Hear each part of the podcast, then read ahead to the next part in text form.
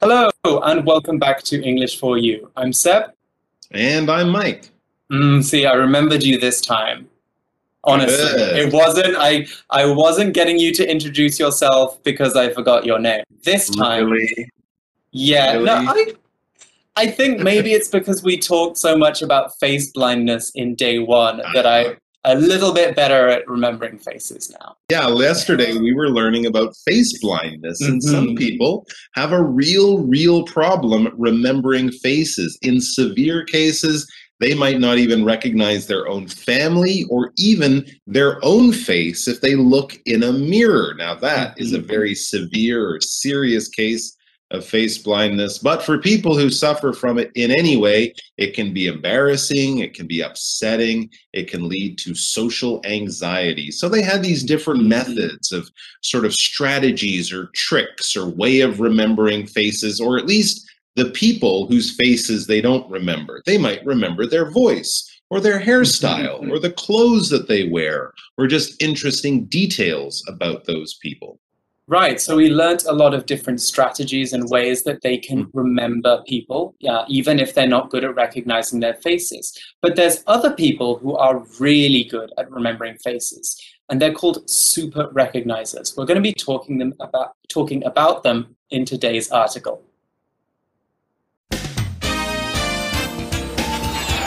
Reading. What's in a face? Everything or nothing.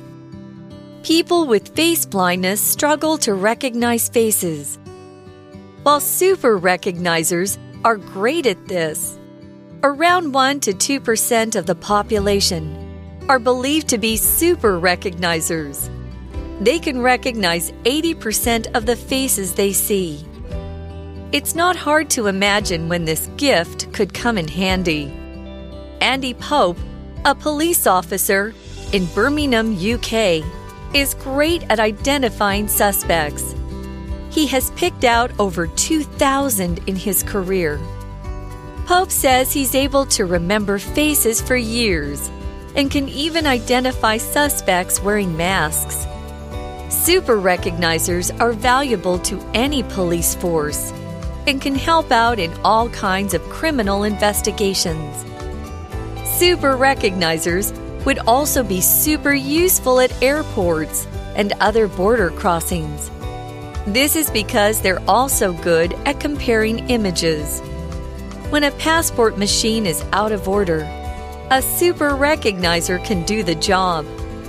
From these two types of people, we can see there are ways to overcome difficult conditions.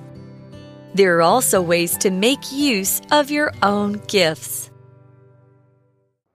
Okay, so our article for today, it talks about people who are the opposite of people who have face blindness. It says people with face blindness struggle to recognize faces. We learned about them yesterday. While super recognizers are great at this. So this is exactly as I said the opposite. If you're really great at something, you're really good at something. If you struggle with something, eh, it's difficult for you. Yeah, to struggle Exactly. It basically means something is not easy, it's difficult for you. You might make it, you might be successful, but it's not sort of like, hey, that was no problem. No, it's probably a big problem for you. So you might struggle with certain subjects at home. You might struggle with Mhm. getting up early in the morning when you have to go to school on a Monday. You might struggle with all sorts of things. If it brings trouble in your life and you find it not so easy, you might struggle with it or find it a struggle. We can also use it as a noun to talk about Mhm. difficult things. For example, as a schoolboy, Larry really struggled with math. Oh, yeah, me too, Larry. Hmm hmm Yeah, so basically, when we're saying that, we're saying that he found math really hard. He probably got really bad grades, or he had to take extra classes to improve his understanding of math. So basically, struggling is always something that we don't find easy. Okay, so let's move on to our grammar point. Um, so we talked about while uh, we talked about people with face blindness struggling to recognize faces, while super recognizers are great at recognizing faces. So we've got this word while here, and we use this when we're making comparisons. We can use while or whereas, that's one word, whereas, when we have two subjects that we want to compare. So here's an easy example sentence.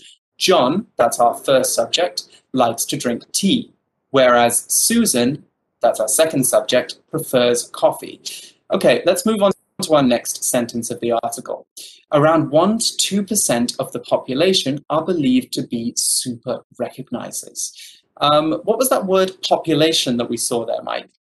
Population is really just the number of people in a certain area. When we use Mhm. population, we are usually talking about people. You could talk about the population of other things, but we would pro- probably put a noun in front of it the bird population, the number of birds in a certain area. But when we talk about population, we usually just mean people in an area, in a city, in a county, in a country, in a certain region, or something like that. So 1 to 2% of the human population, 1 to 2% of mm. People, I guess this would be in the world, not just in Taiwan or Taipei, Mm, but in the whole world, uh, are super recognizers. We could use population in another way. For example, the population of Taiwan is getting smaller every year. Yeah, it's true. The Mhm. population of Taiwan, and I believe even Taipei is going down, is getting smaller. So, wow. of course, since populations are numbers, they do change over time. Hmm exactly. So these people, these super recognizers, the article says, they can recognize 80% of the faces they see. It's not hard to imagine when this gift could come in handy. Now, come in handy is a phrase, and it basically means be useful, especially for a purpose. So for me, um, I am learning Chinese right now, but before I started learning Chinese, I was learning Japanese and the writing in Chinese and Japanese is similar. So for me, being able to read Japanese characters came in handy when I started learning Chinese. It meant that the characters were easier to read than if I had learned no other foreign languages before I started learning it. Um, another example sentence we could use is Emma's people skills will come in handy at her new sales job. But how about this example of a super recognizer and how it comes in handy? It says Andy Pope, a police officer in Birmingham, UK, is great at identifying suspects. Of course, a police officer just hmm. has to see a photograph of a suspect, a criminal, a bad guy that the police are looking for, and he can point him out in a crowd of people. That would be a Mhm. very useful skill. To identify something is to be able to look at it and know what it is, or look at a person and know who that person is. You can identify the things in your home, you can identify your classmates, your family, your friends. If it's a stranger you've never met before, you wouldn't be able to identify that person because you know nothing about them. But if it's familiar to you, you can probably identify it, even if you just saw a picture, in this case, a picture of, of a suspect. A suspect is someone who the police are the police are looking for or the police think might have done a crime. They're not sure, they might not have all the evidence, all the proof that they're looking for, but they're certainly interested in talking to that person and saying, "Hey, where were you on this day? Because we know there was a crime. You look like the guy. And so Mhm. we want to ask you some more questions. We suspect, we could also use it as a verb, we think you might be the bad guy we're looking for. So the Mhm. suspect is someone the police think might be involved in a crime. For example, the police have arrested four suspects in connection with the bank robbery. They look like the same people who were in that bank stealing money. Exactly. So I, I am sure that Andy Pope would have been very Mm. helpful in that investigation. The article says he has picked out over 2,000, that's 2,000 people in his career. Wow. Okay. So he's very good at picking out people. He's very good at um, identifying them, the word that we just learned. This is pick out basically means identify. So he talks a little bit about his ability to remember faces, doesn't he? That's right. Pope says he's able to remember faces for years and can even identify suspects wearing masks. Well, yeah, Now that's a police often do. Police often do find suspects or solve crimes in a matter of days, but Mm-hmm. sometimes they can find that person. And even if it happened years ago, if Andy saw a picture of that person, he can pick them out even years later. And even if they're wearing a mask. So even in COVID, you're not safe from Andy Pope, super recognizer police constable in Mhm. Birmingham, UK, because even the shape of your eyes or the shape of your hair, your forehead, he can even identify or pick out people when their most of their faces are covered. This is mm-hmm. this is something we could never really train a computer to do as efficiently mm. as Andy Pope can do it. So yeah, I think super recognizer is definitely a good title for someone with this kind of skill. Yes, exactly. In fact, the article says super recognizers are valuable to any police force and can help out in all kinds of criminal investigations. Help is bas- is very similar to help out. Sorry, is very similar to help on its own. But normally, when we talk about helping someone, we're talking about helping them do a specific thing. When we say help out, we just mean generally offering a service or assisting someone in a in a place of work or a certain environment. So he's helping them identify criminals, isn't he?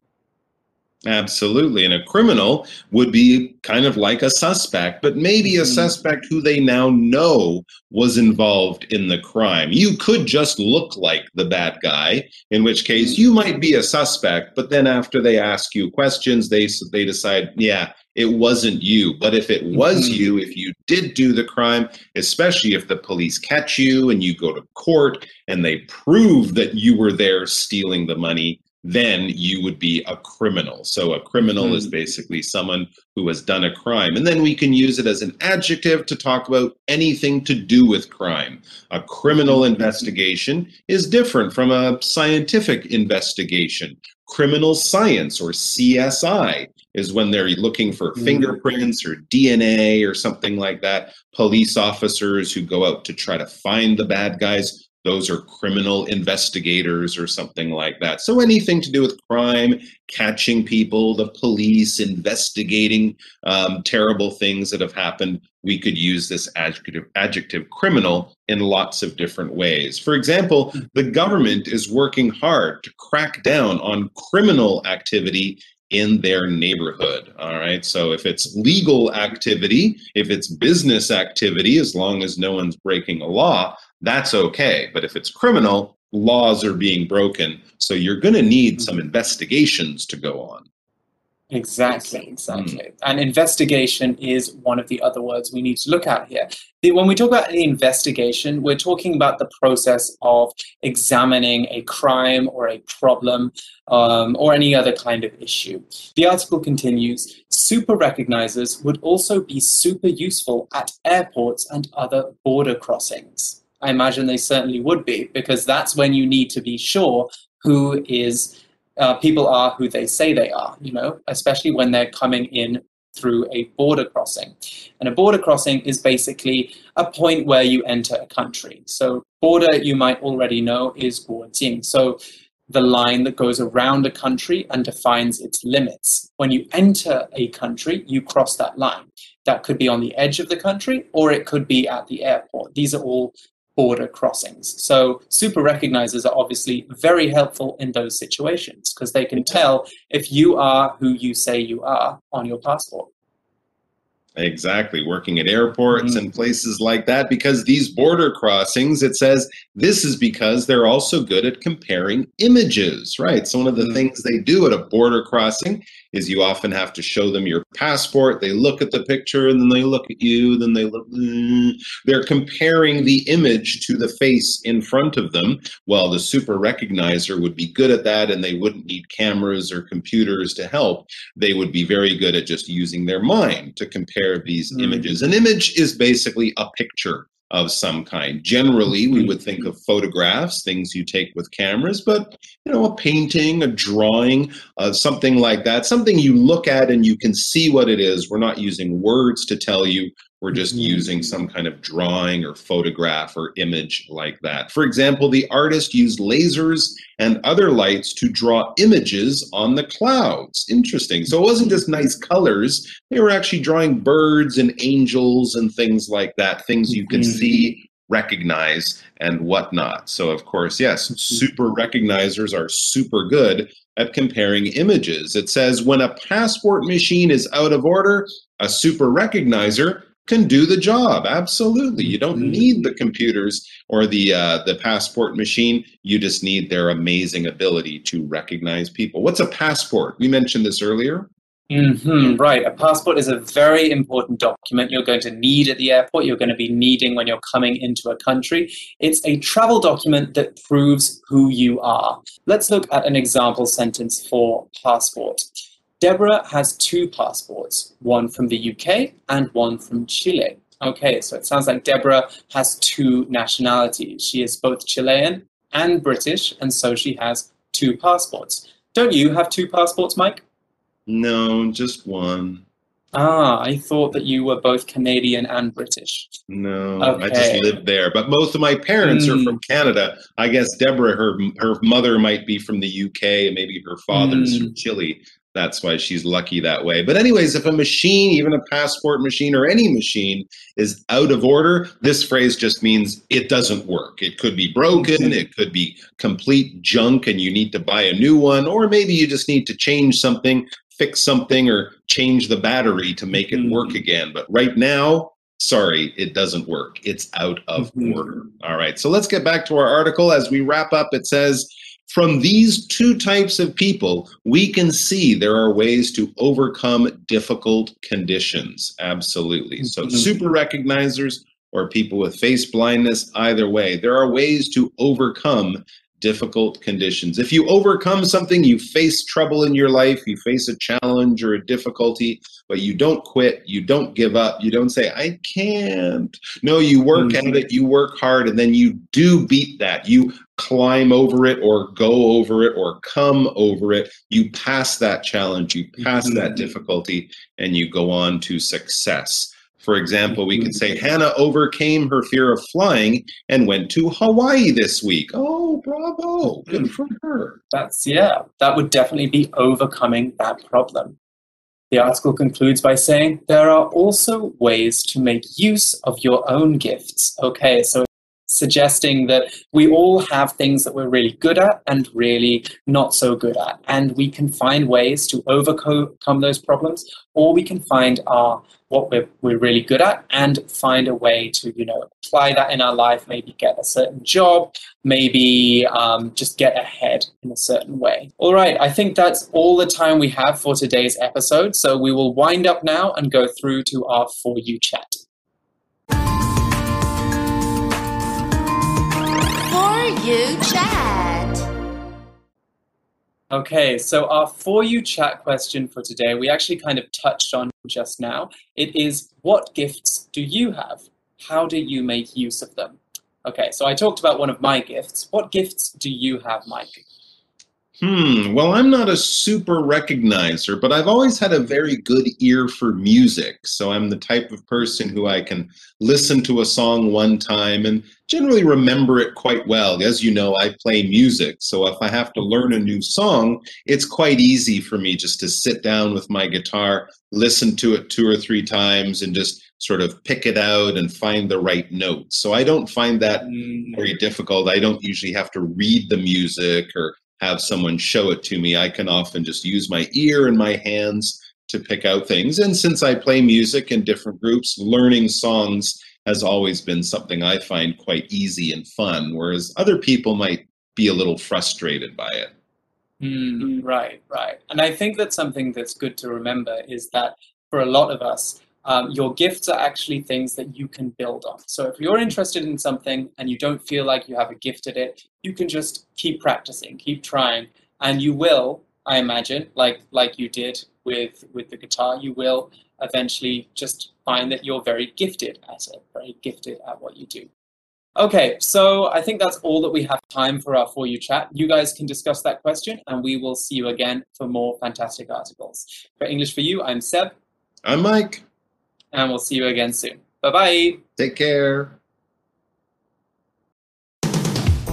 Vocabulary Review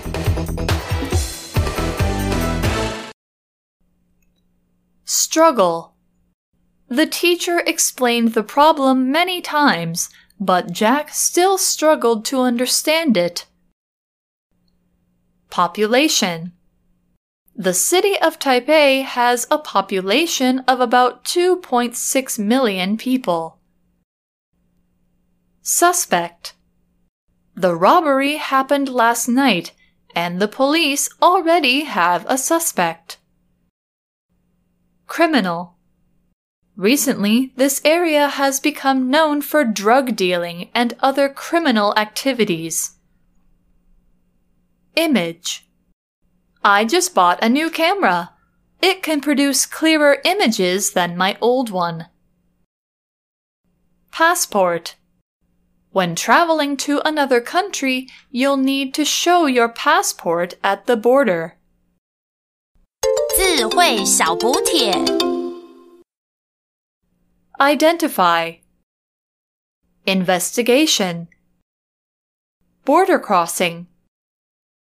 Overcome.